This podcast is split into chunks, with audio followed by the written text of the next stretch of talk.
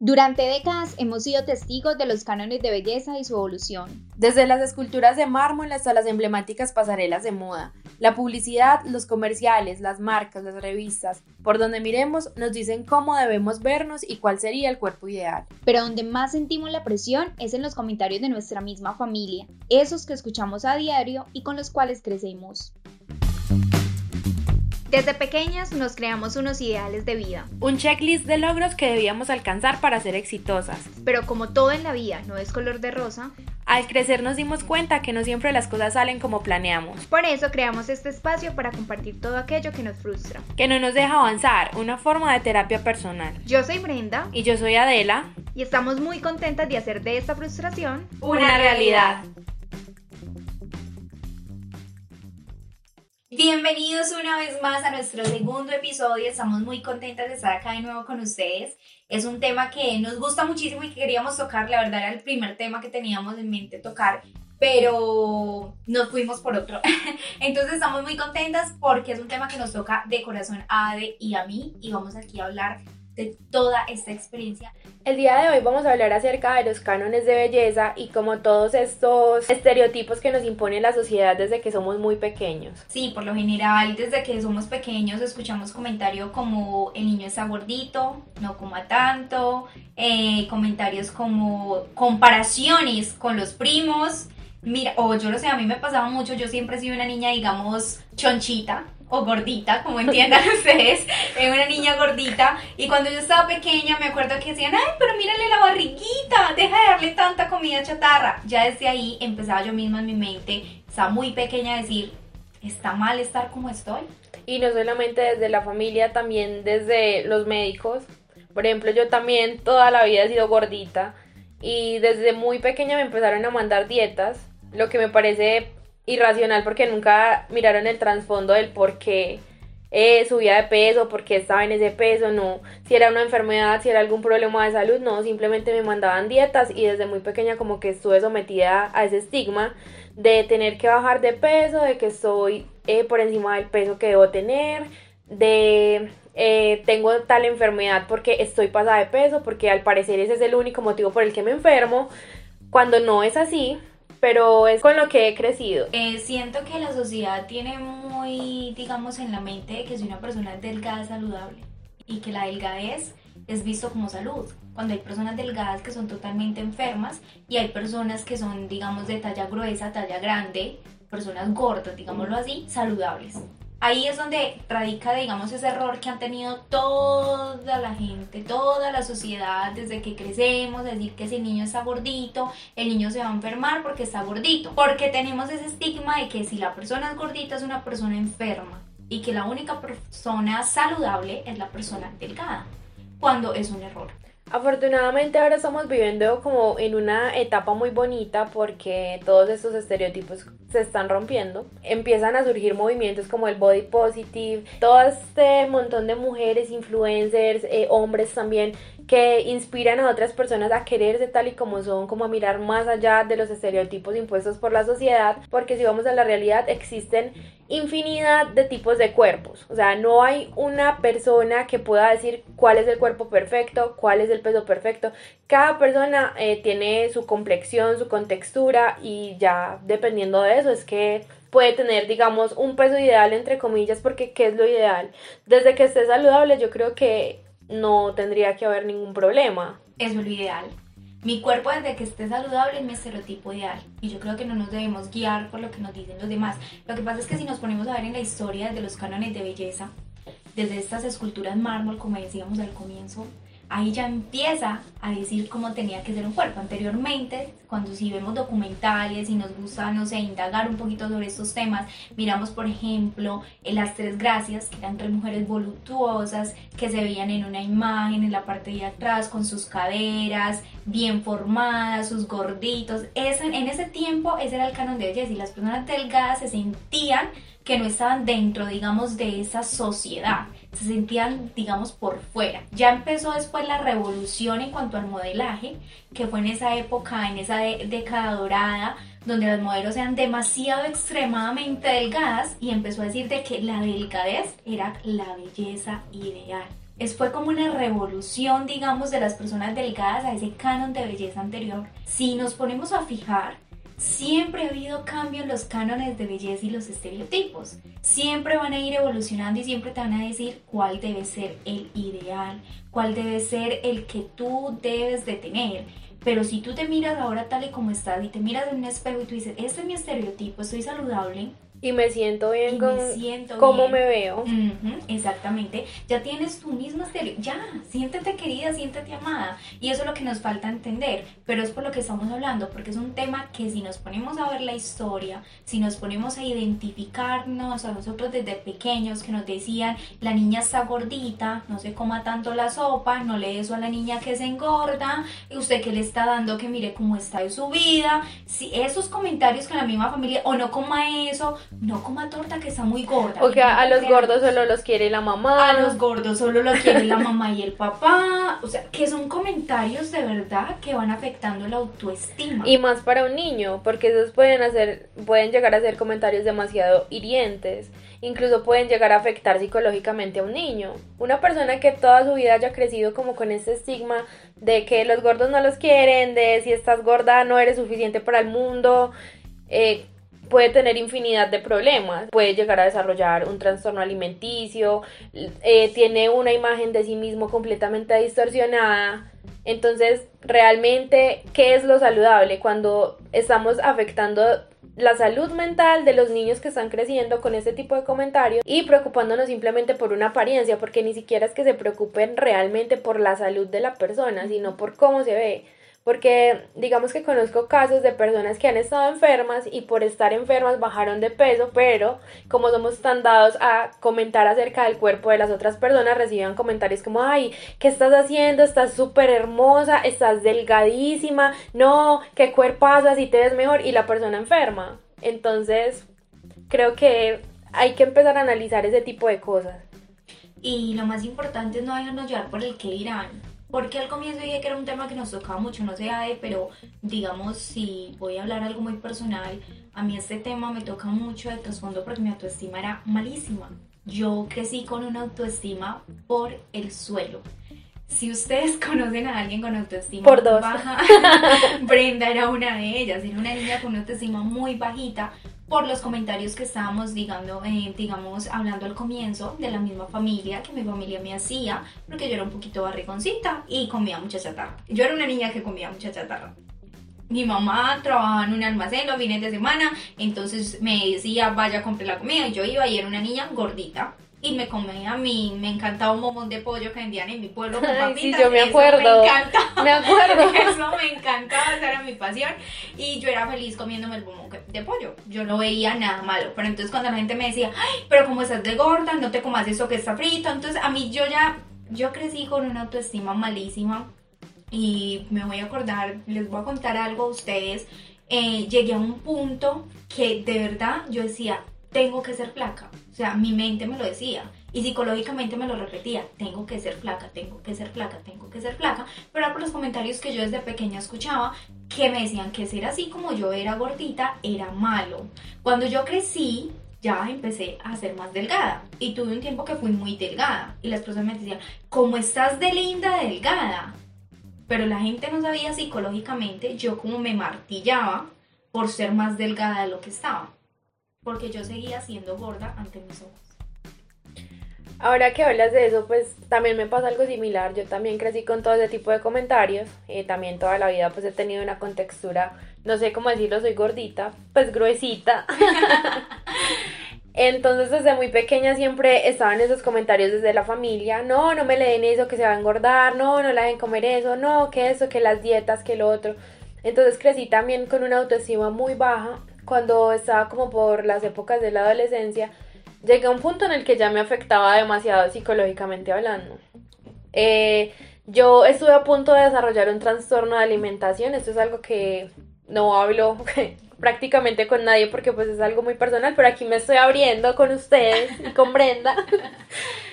y era muy, muy difícil, era muy difícil porque yo llegué al punto en que no comía nada en todo el día ya me estaba enfermando, ya no podía comer nada porque vomitaba o me daban dolores de estómago impresionantes. Sí bajé mucho de peso, Y ahí es donde llegaron también comentarios como, ay, ¿cómo estás de linda? Ay, esto, lo otro. Y yo, ay, no, pues me tengo que mantener así, ¿qué voy a hacer? Y no solamente por parte de la familia, sino por parte de amistades y personas externas. Es un tema, digamos, muy fuerte porque siento que batallamos constantemente con comentarios. Llegamos el tiempo de las redes sociales. Yo hay veces me siento en las redes a analizar lo que las personas comentan, hasta famosos, y yo me quedo asombrada el error que tenemos y la mentalidad tan cerrada que todavía tenemos los seres humanos frente al tema no tenemos claro qué es ser saludable. La palabra saludable no la tenemos claro, primero. Segundo, seguimos pensando que entre más delgado, más bonito. No es que una persona delgada no sea bonita, las personas delgadas son hermosas. Lo que yo quiero decir es que aquí lo importante es que usted sea saludable. Sea delgado, sea gordo. Sea saludable. Es que la belleza es algo muy subjetivo. Lo que puede ser bonito para vos puede que no lo sea para mí. Entonces, ¿de dónde estamos sacando esta terminología de belleza? este canon que nos hemos autoimpuesto prácticamente, pues que la sociedad nos impone. Que los medios a diario nos imponen. Porque no solamente la sociedad, los medios de comunicación, las redes sociales. Si tú ahora te miras las redes sociales, no, pues Dios, o sea, yo miro las redes sociales y todo el mundo tiene un cuerpazo que yo digo, Padre Santo, ¿dónde estoy? Y no muestra ni siquiera ni la celulitis, ni las estrías, tú ves una piel perfecta, un cuerpo perfecto, todo el mundo se sueña, pero detrás de la cámara, ¿qué hay? Detrás de esa pantalla, ¿qué mujer hay? Seamos mujeres más reales, que yo creo que, lo, y no solo mujeres, hombres, porque hombres muy acomplejados también, hombres que, que conozco personas que también hombres que han hecho de todo para rebajar porque sencillamente dicen estoy barrigón, nadie me va a querer, estoy gordo y son esos complejos que venimos hablando constantemente. No, y no solamente eso, aparte pues de lo que hablas de las redes sociales, los filtros te cambian completamente la manera en la que te ves, entonces empiezas a proyectar una imagen de ti que no es real y ya cuando te ven en la calle es como pues quién es esta persona. Incluso yo creo que muchas personas ya se creen el cuento que son la persona que está en las fotos y empiezan a vivir como para proyectar una vida en redes sociales que realmente no tienen.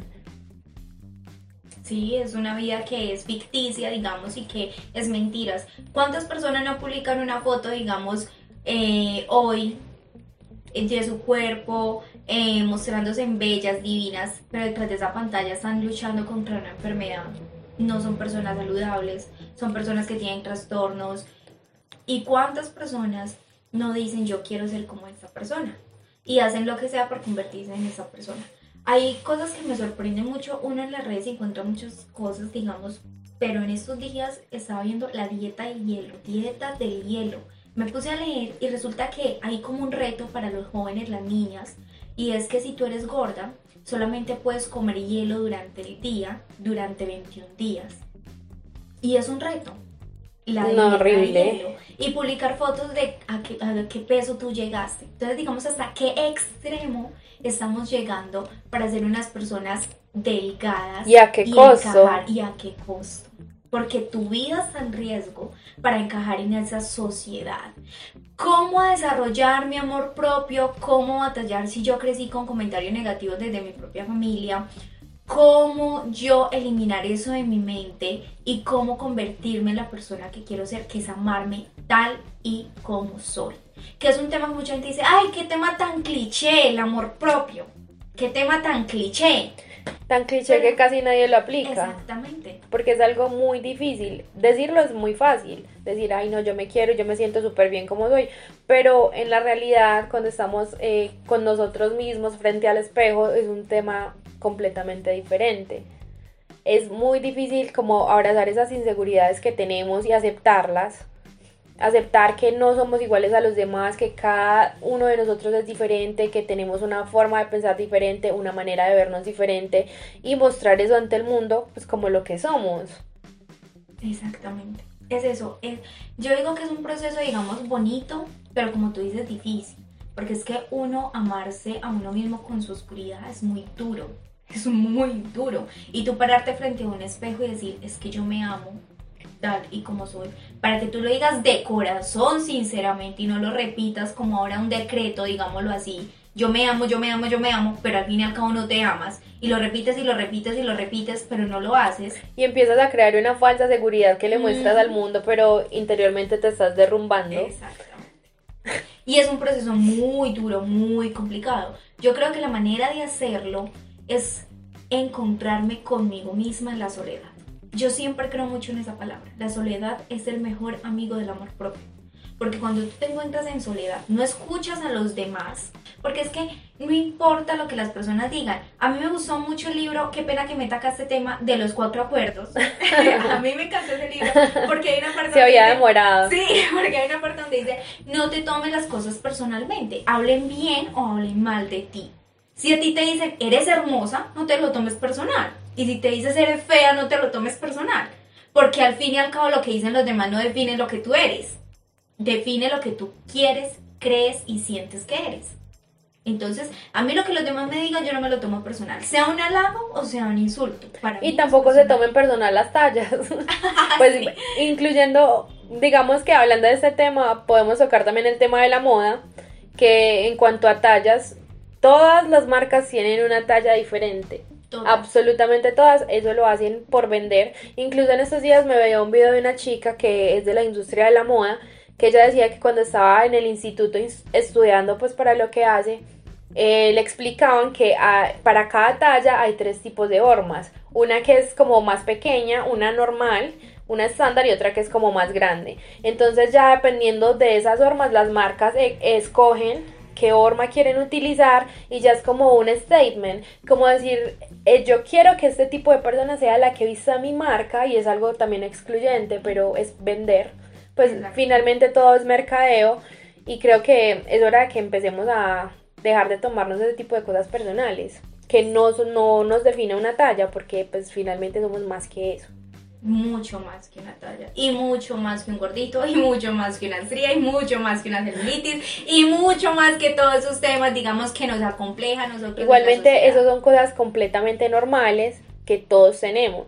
Hay que normalizar las celulitis, hay que normalizar las estrías, hay que normalizar los gorditos, hay que normalizarlos. Aquí no todo el mundo pues, tiene el cuerpo 90, 60, 90, que es la medida que nos ponen los reinados de belleza, los concursos nacionales. Y tampoco me voy a poner a comer lechuga día y noche con tal de no con tal de no lucir un gordito. Ese es el tema. Por eso amo y lo voy a decir aquí, Fat Pandora, Adriana, esa mujer, yo tengo un amor por esa mujer que nadie Por favor, etiquétenla. Por favor, por favor. Queremos hablar con ella, la queremos conocer. Dios mío, para mí esa mujer ha roto cualquier estigma que haya en la sociedad con la gordofobia, digámoslo así.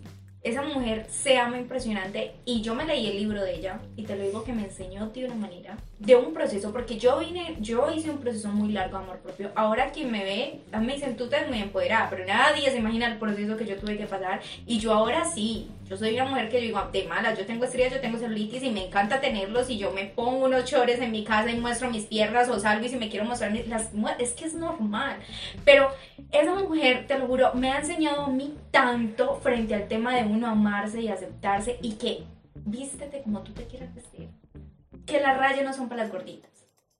Que el estampado no es para los gorditos. Ponte lo que tú te quieras poner, siéntete lindo, linda. Que a los gorditos solamente nos queda lindo el negro. Bueno, yo amo el negro, pero no, eso es mentira. O sea, los gorditos son los que queda lindo, precioso porque somos. No, vístete de negro porque el negro te estiliza. sí, sí. No te pongas una malga de tal manera porque esa manga te hace ver el brazo grueso. A mí eso me da mucha rabia. No te compres tal zapato porque te ves más bajita. Necesitas este que es con la punta de tal forma para que se te vean las piernas largas yo, tenemos que dejar de escuchar, yo digo que es, es el tema principal acá, estamos hablando de estigmas, de cánones de belleza y todas esas cosas, pero dejar de escuchar las opiniones de los demás, porque al fin y al cabo todos piensan diferente, todos piensan diferente. Si tú sales aquí a esta puerta, una persona te puede decir, ay, cómo estás de linda, como yo te digo, no, por eso no me puede tomar nada personal, porque una persona me puede decir, cómo estás de linda, cómo tienes el cuerpo bonito. Y aquí mi otro vecino me puede decir, es mía, pero está como gordita, esta semana la va más gorda que la anterior. yo no me puedo tomar nada personal, porque todos van a tener opiniones diferentes. No, yo creo que también tenemos que empezar a dejar de opinar acerca del cuerpo de otras personas. Porque es demasiado dañino hacerlo y no hay por qué ¿Qué autoridad moral tiene usted para decirle a una persona que está gorda, que está flaca, que está bonita, que está fea? Mírese un espejo. Usted es la única persona a la que le puede decir eso, es a usted mismo. Total, totalmente. Y un vicio, no sé, pero nosotros los colombianos, los paisas, creo que lo tenemos súper arraigado. ¿No les ha pasado que van a una casa a hacer la visita? Yo regaño mucho a mi mamá frente a este tema. O a mis tías, porque muchas veces llegan a una casa, saludan a la persona y dicen, ¿cómo estás de gordita? Esa, pero como repuestica la niña. A mí me da una ira. Yo digo, madre, o sea, uno ya sabe cómo está. ¿Por qué le tienen que decir a uno cómo está? A mí me entiende. En mi casa, en mi casa, ay, pero como tener ese culo de grande, todas somos iguales, pero le ven el culo más grande a uno. suele pasar, suele pasar. O, o maquillan porque no quiere que decir, como estás de trocita. La palabra trocita. Ay, yo no la No, y es con el tonito, trocita. Sí. Y con la mirada juzgadora. Sí, o sea, yo no entiendo la necesidad de llegar a saludar a alguien y decirle que está gordo, que está flaco, que está barroso. Yo no lo entiendo, la verdad. Yo tengo un espejo, yo no necesito que vos me andes diciendo a mí cómo estoy, si estoy gorda, si estoy flaca, si me creció más el culo, si se me chiquitó el culo y me, me aplastó. A mí eso- Si tengo, no si tengo tengo, no tetas, tengo son tetas. mías, es problema mío, pues. No entiendo. Ahora también, porque es un tema que toca mucho a los hombres. Esa joda de andar tocando la barriga a los hombres sí es barrigón. El budita, que- el sí, budita. Y le tocan la barriga y es que ¿cuántos meses tienes? Dejen esa joda, por Dios. Aquí quien me diga que cuando niño no creció con comentarios negativos o comparaciones con primos, con hermanos, con lo que de verdad no creció acá. Porque sinceramente yo creo que a todos nos tocó en algún momento que nos compararon con alguien. A todos. Y es un vicio feísimo. ¿Por qué? Porque ahora que estamos grandes, cuando estamos adolescentes, cuando empezamos a desarrollarnos, entonces nos comparamos con los demás. Yo quiero tener el cuerpo de esa persona, yo quiero tener las piernas de esa persona, yo quiero tener el abdomen de esa persona. No, yo creo que a nosotras no nos tocó tan difícil, pues sí, porque digamos que antes estaba más normalizado el tema del bullying, pero no teníamos el acceso como a las redes sociales como la tienen ahora, Mm. que las tienen desde muy pequeñas. Entonces, desde muy pequeños los niños y las niñas están viendo como estos estereotipos que quieren alcanzar en redes sociales. Entonces, ay, que es que yo quiero el cuerpo de Kylie Jenner y yo quiero, sí, que yo quiero el abdomen de no sé quién putas, pues no, ¿por qué? Entonces, digamos que era un poquito más fácil lidiar con ese tipo de cosas en nuestra niñez porque sí había bullying, pero no era como tan remarcada esa comparación que nos hacíamos con las personas externas a la familia, digámoslo así. Sí, y pasa mucho. No, yo en esos días eh, me ponía pues a ver una actriz que subió, no voy a decir qué actriz, porque ajá. no, pero subió. Porque ya nos Porque debe estar escuchando ya y pues no. escuchando, o sea, estamos ya en el exterior, por allá. no, pero. Ya sé cuál es. Cállate.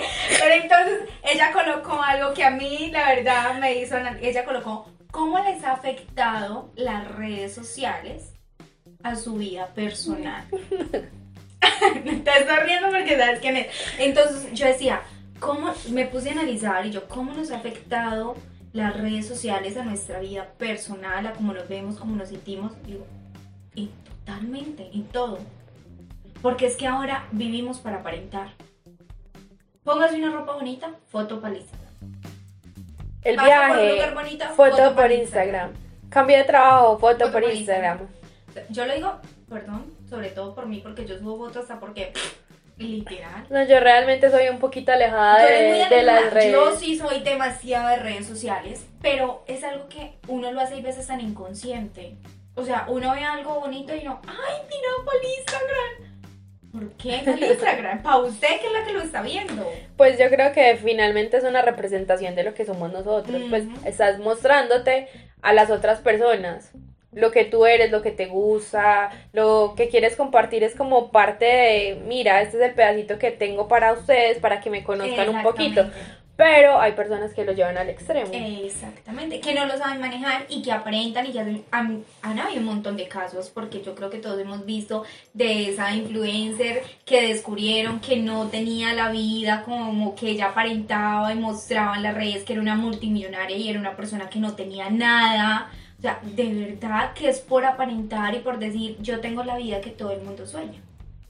Y es algo con lo que no estoy de acuerdo con muchas eh, personas eh, que hacen emprendimientos digitales, porque yo sé, yo sé que es una parte del marketing, ¿vale? Pero ¿por qué vamos a vender una vida que no es? Y vas a mostrar una foto con la mejor comida en el mejor restaurante solamente por mostrar que estás teniendo una vida maravillosa, cuando no lo es así. Vamos a mostrar la realidad. Y en eso se trata en cuanto al cuerpo y los estereotipos y los canales de belleza. Mostremos más la realidad, lo que somos, no nos dé miedo ser nosotros mismos. No, si quieres hacer ejercicio, hazlo por ti.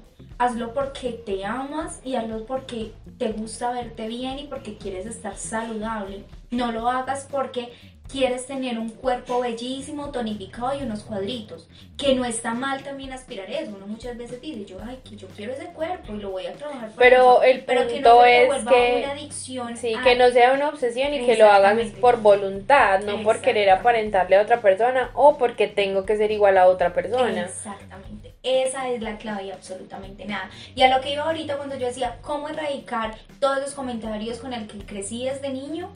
Muy sencillo muy sencillo. Deje de pensarlos.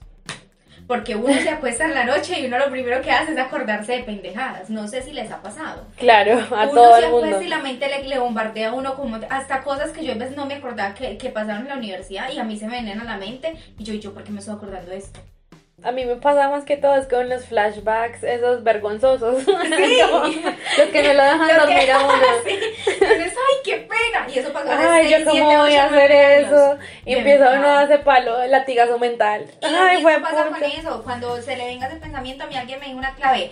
Cada que se le venga un pensamiento de algo que a usted le decían, reemplácelo por un pensamiento positivo. Y a mí me funciona. A mí me pasa mucho. Hay veces yo estoy acostada y se me va a ir ese pensamiento de, ay, no sé, un ejemplo yo tenía, te voy a contar, a mí me hacían bullying de verdad, yo fui víctima de bullying en la escuela y habían unas niñas, porque niñas muy fastidiosas. Yo estaba en teatro y una vez me tocó hacer una obra, pero no me acuerdo de qué era, pero creo que era como de la vaca. Yo hacía un papel de la vaca, me dejaron la vaca. Y yo pasaba por cocinería y me cantaban la vaca, mu, la vaca, mu. Ay, no, yo llegaba llorando. Yo me están diciendo la vaca, la vaca. Yo llegaba llorando porque me están diciendo la vaca si yo, yo ahora me río de eso y yo, qué estupidez, ¿por qué lloraba? Porque me decían la vaca. Normal, eso no tener seguridad en uno. Y ahora cuando se me viene solamente, yo lo reemplazo. Yo ya lo tomo como un chiste. no, pero es que tenemos que dejar igual de pensar que que te digan gordo es un insulto. Exacto. Porque es que ya de ahí estamos mal. O sea, eso es una característica física, ok. Sí, soy gorda y me están alimentando, me están cargando, no. Les importa, no. Donde hay carne hay fiesta, rey. I'm so sorry, bebé. Pero sí. Bueno, aquí no te me robes mis frases. Pero ya lo aprendí de ti, porque les digo, Ade, ese es el dicho de Ade, donde hay carne hay fiesta, y ya lo aprendí, ya se me pegó. No, y se quedan callados después de que uno, ay, es que estás como gorda gordita, mi amor, donde hay carne y fiesta. Hasta ahí les llegó el bullying y les llegó los comentarios. aprendan. Pero es muy cierto, yo creo que la clave es dejar esos estereotipos y esos cánones de belleza que vienen desde hace años y que han evolucionado tanto. Porque durante los años que las gorditas eran las bonitas, ahora que las flaquitas son las bonitas, ahora que, o sea, todos somos hermosos en nuestra manera, o sea, todos tenemos nuestra belleza, nuestras cualidades, defectos, lo que sea, pero debemos aceptarnos tal y como somos, ya. Esa es, esa es la conclusión, amarnos tal y como somos. Porque cuando uno se ama, uno sabe lo que vale. Y cuando usted se ama, usted no sabe, no saben, pero la gente lo nota. Cuando uno no se ama, vos sos el blanco a que la gente hable y te señale y diga de todo. Cuando tú te amas, te lo juro, tu semblante cambia. Uno se ve como empoderado, digámoslo así, que las personas, en vez de criticar, empiezan a admirar. El amor propio cambia, porque es que yo sé lo que valgo, yo sé lo que soy, yo sé lo que merezco. Y me amo tanto, tanto, tanto, que cuando yo salgo, yo sé muy bien por dónde estoy caminando. Y no llegar a un narcisismo, no. A un amor propio, por favor. Por favor. Que son temas. Es que ya se me fue la mano y me volví egocéntrico, no. Ya vaya a terapia, amigo. Sí, por favor. Porque es algo, es un tema muy diferente. Pero queríamos tocar este tema porque de verdad Ade y yo hemos sido personas que hemos batallado con este tema de los cánones y los estereotipos. Y yo creo que todo el mundo, al final, si tú te pones a ver la modelo, la actriz, la presentadora, esa persona que tú admiras también ha luchado con su autoestima. con la presión social, impuesta no solamente por personas externas, sino por la familia, por amigos, porque también no falta el amigo, entre comillas, porque eso no son amigos, que empieza a hacerte comentarios, ay, pero estás como gordita. Sí ay, pero es que usted como era antes, no, así está mucho mejor. Y yo quiero decirle, si nos escuchan, tú, si tú tienes un sobrino, un primito, eh, un hermanito, alguien pequeñito, alguien que esté creciendo, por favor, no hagan comentarios de el niño como está de gordo, eh, mire la barriguita al niño es igualita a la de este, se mueren de la risa, póngalo a dieta, es un niño y el niño está creciendo enséñele a hacer deporte, a montar bicicleta, a jugar fútbol, a comer verduras, listo, enséñele eso, pero enséñele también a amarse a ese niño. Y en vez de decirle estás gordo, decirle eres poderoso, eres lindo, eres fuerte, decir palabras que motiven y que cuando ese niño sea grande crezca con esa autoestima tan alta, tan alta, que sepa que no importa cómo se vea físicamente, que lo único valioso de la vida es estar saludable. No, y aparte de eso, hay muchas personas que se enfocan demasiado como en su apariencia física, pero son perversos seres humanos. Perversos. Sí, además hay un tema que me parece muy cierto, de la grandeza del corazón habla la boca. Y la, la verdadera belleza también está en tu alma en tu forma de ser. Esa es la verdadera belleza. Tú puedes ser muy lindo por fuera, muy lindo. Pero si por dentro tú eres una persona que se hace el mal, que no tienes empatía, que no eres humilde, muchas cosas, te lo prometo que ahí ya estás perdiendo. Porque la verdadera belleza viene desde adentro. Así digan, porque voy a repetir esta palabra porque yo la he escuchado mucho ay, sí, la belleza es la de adentro, ja, ja, ja, pero se dejan llevar por lo físico, ta, ta, ta, ta, ta. No, pero la realidad es esa. La verdadera belleza viene de adentro. Eso se siente, eso se ve. Sí, entender también que todos tenemos tipos de cuerpos diferentes, que no todos tenemos el mismo metabolismo, eh, de pronto hay personas que tienen problemas hormonales, y lo principal es que también debemos de opinar acerca del cuerpo de otras personas, acerca de su peso, de su estado físico. Esas son cosas que no nos incumben. Ya, usted preocúpese por su vida, por usted, por crecer, por sentirse bien con usted mismo. Ya el resto de personas pues tienen sus propias batallas y pueden hacerlo ellos solitos, sin necesidad de que se los estemos reiterando y recordando constantemente. Así es, gracias por escucharnos en este episodio. Esperamos que les sirva muchísimo, que se hayan reído un poquito con este tema, que también hayan reflexionado y que hayan quedado con una tarea, que es que se amen cada día más y que se valoren y se acepten tal y como son todos ustedes. Nos escuchamos en el próximo episodio que va a estar muy, muy, muy bueno y gracias por acompañarnos. Les mandamos un abrazo.